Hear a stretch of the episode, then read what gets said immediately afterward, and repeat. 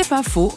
Mon père, un héros, c'est l'interrogation du journaliste Jean-Claude Escaffi, auteur de Sur les traces du père. Ça a été pour moi une vraie interrogation. Non pas que je soupçonnais mon père d'être un tortionnaire. Il a fait la résistance. D'abord, il, a, il a combattu l'Allemagne comme jeune élève officier de réserve dans les années 39. Il a été prisonnier, il a été maquisard. C'était un humaniste, c'était un chrétien. Mais en Algérie, on savait que la torture, dans toutes les unités, il y avait des unités de renseignement.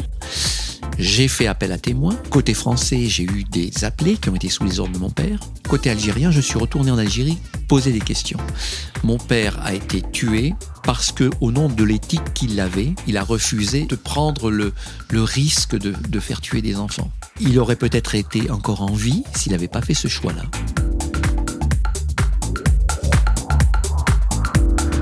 C'est pas faux, vous a été proposé par Radio Réveil.